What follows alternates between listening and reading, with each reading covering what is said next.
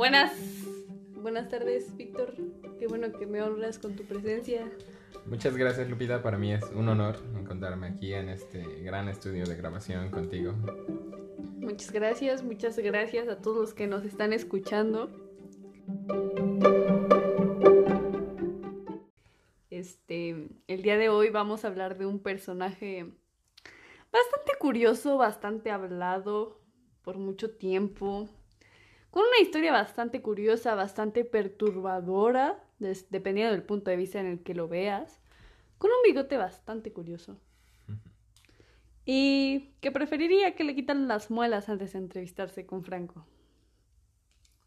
Así es, como espero ya estén suponiendo. El día de hoy vamos a hablar de Adolf Hitler. Bueno, ¿dónde inicia esta historia? Adolf nace en la ciudad de, y perdón que no sepa pronunciar esto, no sé para nada pronunciar el alemán, Braunow-Manin, o algo similar, el 20 de abril de 1889. Sus padres eran Lois Hitler y Clara Hitler. Y bueno, aquí se viene la primera historia bastante curiosa con respecto a la vida de Hitler. Resulta que como muy buena tradición norteña en el país, Lois y Clara pues eran primos. Eh, Clara, de hecho, fue a trabajar a la casa de Lois como una criada a la edad de 16 años, cuando Lois todavía tenía su primera esposa. Eh, pasaron varios años y pues la primera esposa de Lois fallece y él se casa con su segunda esposa, que también resulta ser pues su criada, a la cual no, por celos, eh, corre a Clara de la casa. Entonces pasa un año de que corren a Clara de la casa de Lois hasta que pues la segunda esposa de Lois muere. Y es en ese momento en el que sin ningún impedimento pues Lois ya digamos que regresa a Clara a su casa. Y pues posterior a eso terminan casados siendo Clara su el tercer matrimonio de Lois y pues futura madre de Hitler. Bueno, y ya de ah, mencionando un poco más su infancia, cómo fue después de que se casaron Tuvieron cinco hijos, pero solamente sobrevivieron dos de ellos, que fue Adolf y Paula, de quien vamos a hablar un poco más adelante, una historia bastante curiosa. Pero hablando un poco más de su infancia, tuvo una infancia que muchos en internet describen como una infancia bastante perturbadora, bastante traumática para él. Sin embargo, yo creo que siendo objetivos es una infancia que muchas personas de esa época pues tuvieron que pues muchas personas de esa época también estaban bastante acostumbradas a ese tipo de infancia. Entonces, siendo objetivos, creo que creo que se intenta hacer la parte de la infancia de Hitler muchísimo más traumática de lo que en realidad es, para de alguna manera justificar, justificar muchas de sus causas.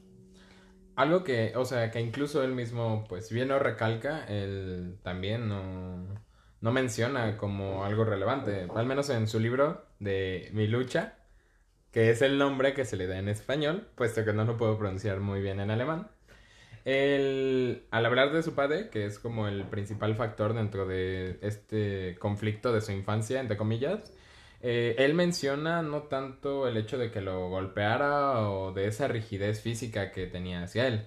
Él más bien hablaba sobre la obsesión que tenía su padre porque mm, Hitler siguiera sus pasos de ser este pues un, un agente de aduanas que era al punto de que pues lo obligaba a que él estudiara eso, algo que pues obviamente Hitler no quería.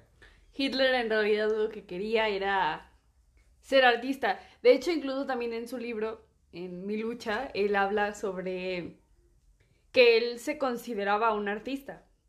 En realidad creo que tiene mucho que ver con su percepción de arte, sin embargo, desde que él era niño, él, él tuvo mucha afinidad por esa área, por esa materia, y era muy bueno. Es la única materia incluso en la que tenía buenas notas puesto a que en todas las demás materias era un mal estudiante. Bueno, digo, eso es algo que tampoco sé, no fui con él a la escuela, pero creo que eh, mencionaban que, que era una de las razones y era una manera como de retar a su padre el ser un mal estudiante en la escuela.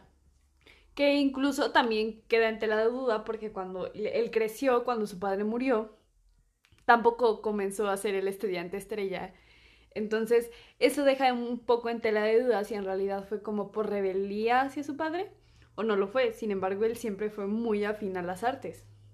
Y bueno, así como durante su infancia su padre fue un factor bastante importante durante su crecimiento, pues también es su madre, y sobre todo ella que tiene una actitud que contrasta bastante con la de su padre. Clara, eh, pues originalmente había crecido en una granja, al menos antes de ir a vivir a la casa de Lois y pues trabajar con él. Pues él se había ella se había criado en una granja y pues tenía como una mm, actitud bastante alegre, por así decirlo. Siempre, bueno, se menciona bastante que Hitler tenía bastante devoción hacia su madre, realmente la quería bastante y pues sentía demasiado aprecio hacia ella. Y pues no era muy distinto de su madre hacia él. Después de todo, pues Hitler había sido el primero de sus hijos que había pues alcanzado la vida adulta y no había muerto. Entonces, pues creo que ese es un punto relevante para que ella también sintiera el mismo aprecio pues hacia él. Sí, o sea, creo que es importante recalcar el apoyo que Clara le daba a Hitler, tanto emocional como económicamente. Incluso cuando Hitler buscó entrar a la Academia de Bellas Artes, creo que es un apoyo que su papá no le hubiera dado ni económica ni emocionalmente como para pues poder ser un aspirante a esta carrera.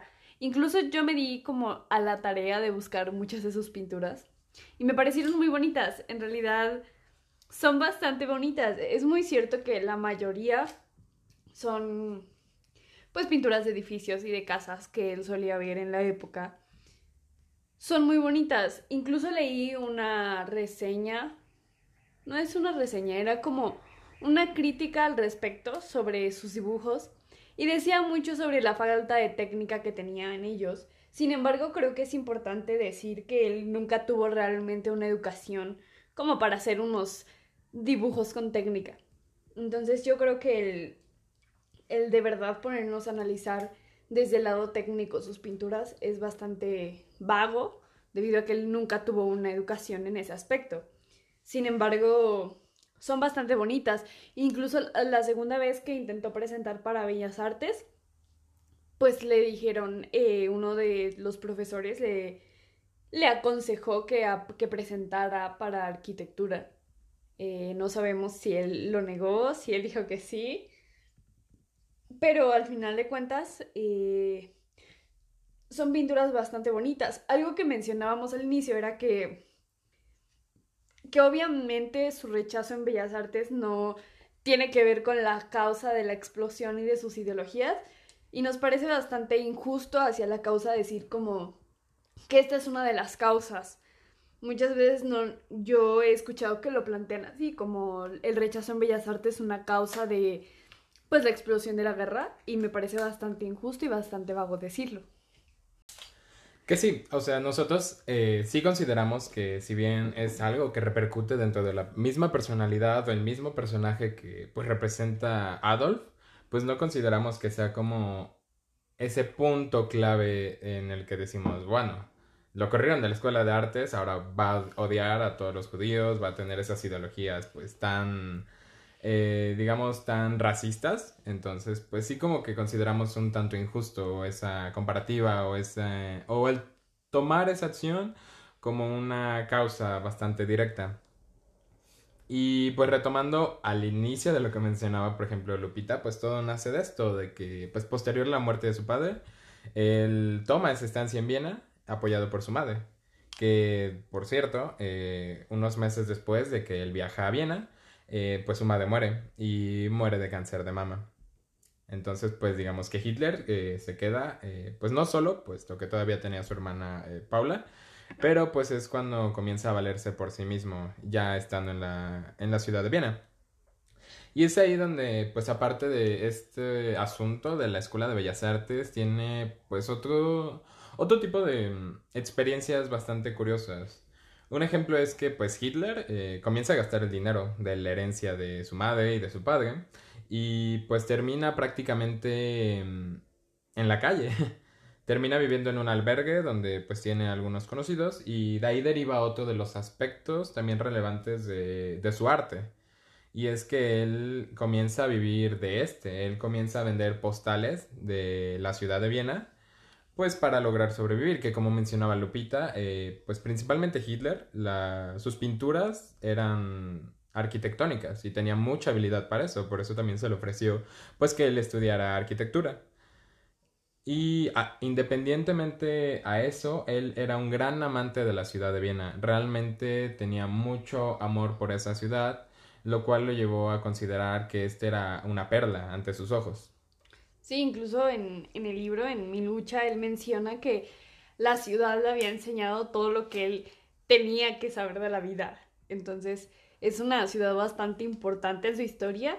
Y bueno, en ese periodo él toma una imagen universal, una filosofía de vida que se convierte en la base de sus actos. Eh, creo que algo que sí hay que reconocer de Hitler era que sabía muy bien lo que pensaba. Creo que era alguien con mucha visión. Y pues bueno, después, en 1913, eh, acompañado de pues un compañero de albergue, de, pues del albergue en el que él residía, él se traslada a Múnich, ya que pues él debía esperar a esa edad para poder cobrar la, herencia paterna. Y pues aunque él afirmaba que él iba a Múnich para poder ingresar a la academia de arte ahí, eh, la razón principal de su marcha era eludir el servicio militar. Eh, pues es una inscripción que él llevaba demorando básicamente desde 1909, cuando él pues debía incorporarse al servicio militar a cuando cumplió 21 años.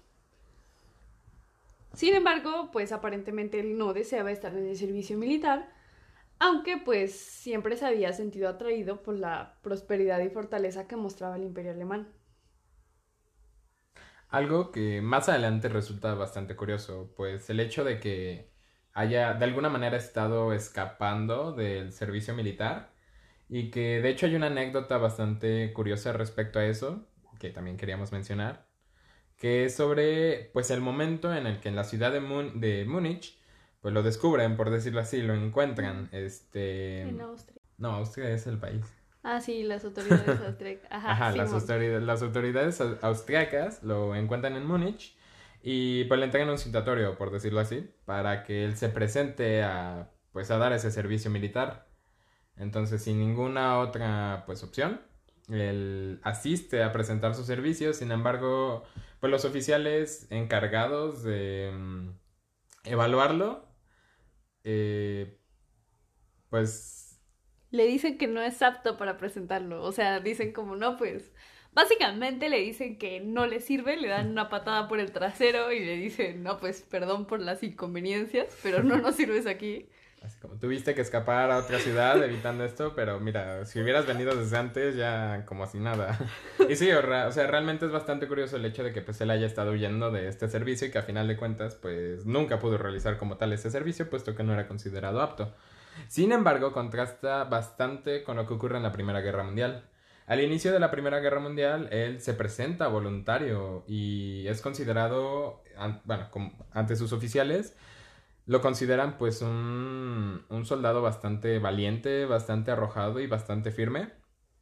Lo cual pues es bastante curioso y contrasta con el hecho de que él quería o estaba evitando el servicio militar.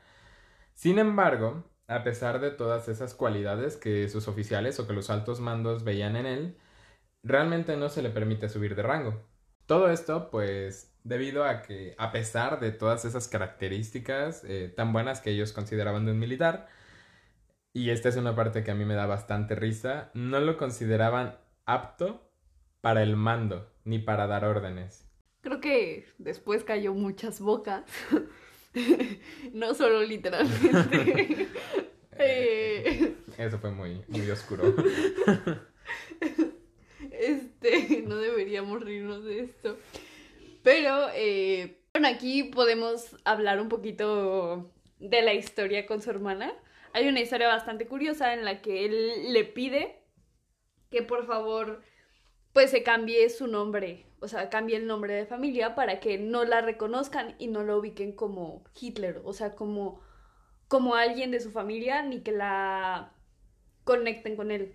Le pide que cambie su nombre y se cambia el apellido a Wolf y se pone un prenombre que es ser, que significaba que pues había casado, que había obtenido matrimonio y eso hacía que las personas que eran conocidas pues de ellos no sospecharan el cambio de nombre, sino como el haber contraído ese apellido por medio de un matrimonio.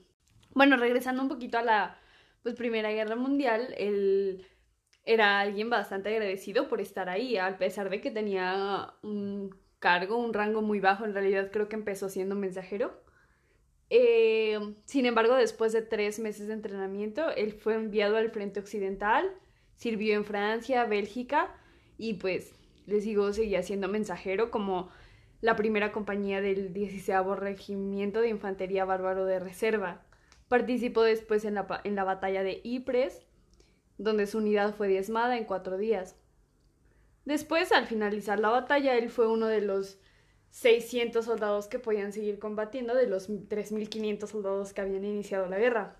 Posteriormente, sus oponentes políticos lo acusaban de ser cobarde, a pesar de que sus mandos, como tú lo mencionaste, decían que era alguien bastante valiente, bastante entusiasta, sus oponentes políticos decían que era, era cobarde.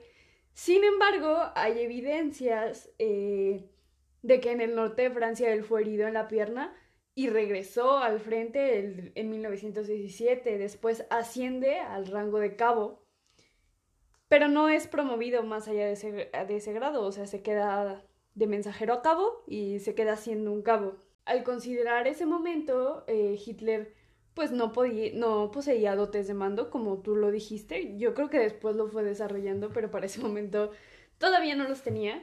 Eh, Después, pues Hitler es condecorado dos veces. Recibe la Cruz de Hierro de segunda clase y la Cruz de Hierro de primera clase. Honor que raras veces era otorgado a un soldado de tan baja graduación. Era cabo. Entonces, creo que, pues estos son condecoramientos que no se otorgan ni frecuentemente ni a los cabos.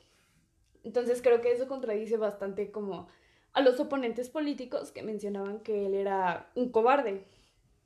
Después de, de acuerdo con testimonios, Hitler gana su última cruz por haber, por haber capturado sin ayuda a 15 soldados enemigos, aunque pues igual de esto no estoy súper segura, porque no, lo vi. yo no era ese soldado. yo no era el soldado, pero pues eh, eh, hay testimonios que mencionan que él había capturado sin ninguna ayuda 15 soldados enemigos y pues lo condecoraron por esa razón. Posterior a eso, pues eh, Hitler se, queda en el ejército.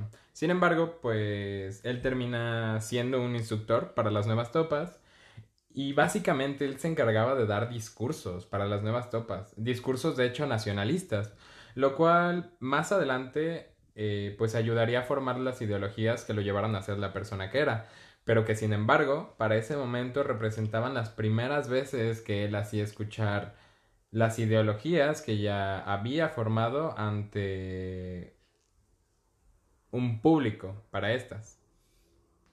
Sí, creo que si algo sí hay que mencionar es el impacto que Hitler tuvo principalmente para la juventud de esa época, o sea, las ideas que él tenía y el cómo en realidad logró transmitirlas y conseguir tantos seguidores. Creo que tiene mucho que ver con esta etapa de su vida en la que pues él comienza como a, a hablar a las tropas jóvenes, a hablar sobre el nacionalismo que él tenía en mente. Y pues aquí es donde básicamente todo empieza.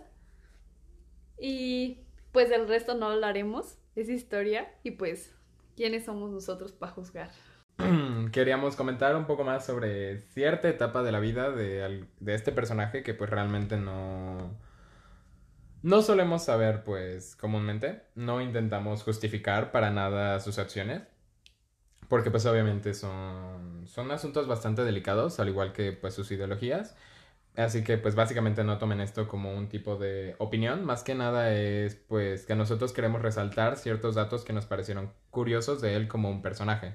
Sin embargo, pues también consideramos que hablar de sus acciones, hablar de sus ideologías, pues es un aspecto un tanto más serio, bastante delicado, pues por todo, pues todas las consecuencias que tuvo, ¿no? Entonces, pues tomémoslo solo como un aspecto informativo, más que nada. Así que...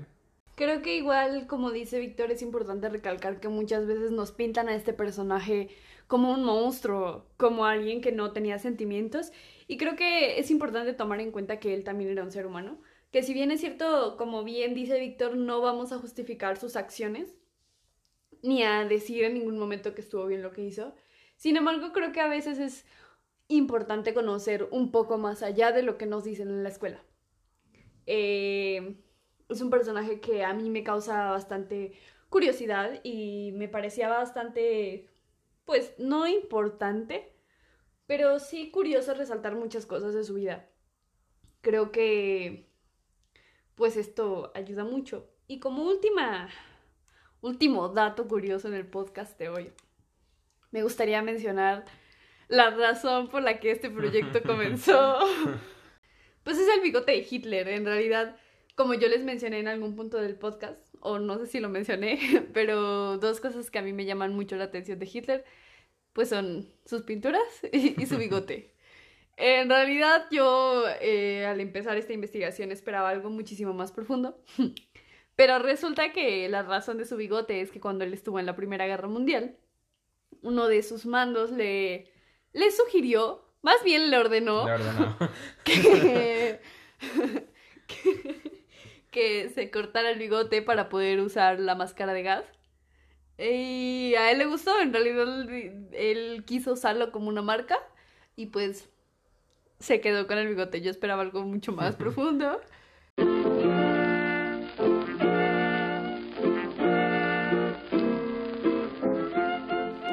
Pues hasta luego amigos, muchas gracias por escuchar este podcast, esperamos que escuchen el siguiente y esperamos continuar con este proyecto. Muchas gracias por estar aquí hoy, Víctor. Me quedé con la imagen del oficial diciéndole como, oye, ¿sabes cómo te quedaría ese bigote? O sea, mira, le quitas de acá y mira, super fashion la moda, ¿eh?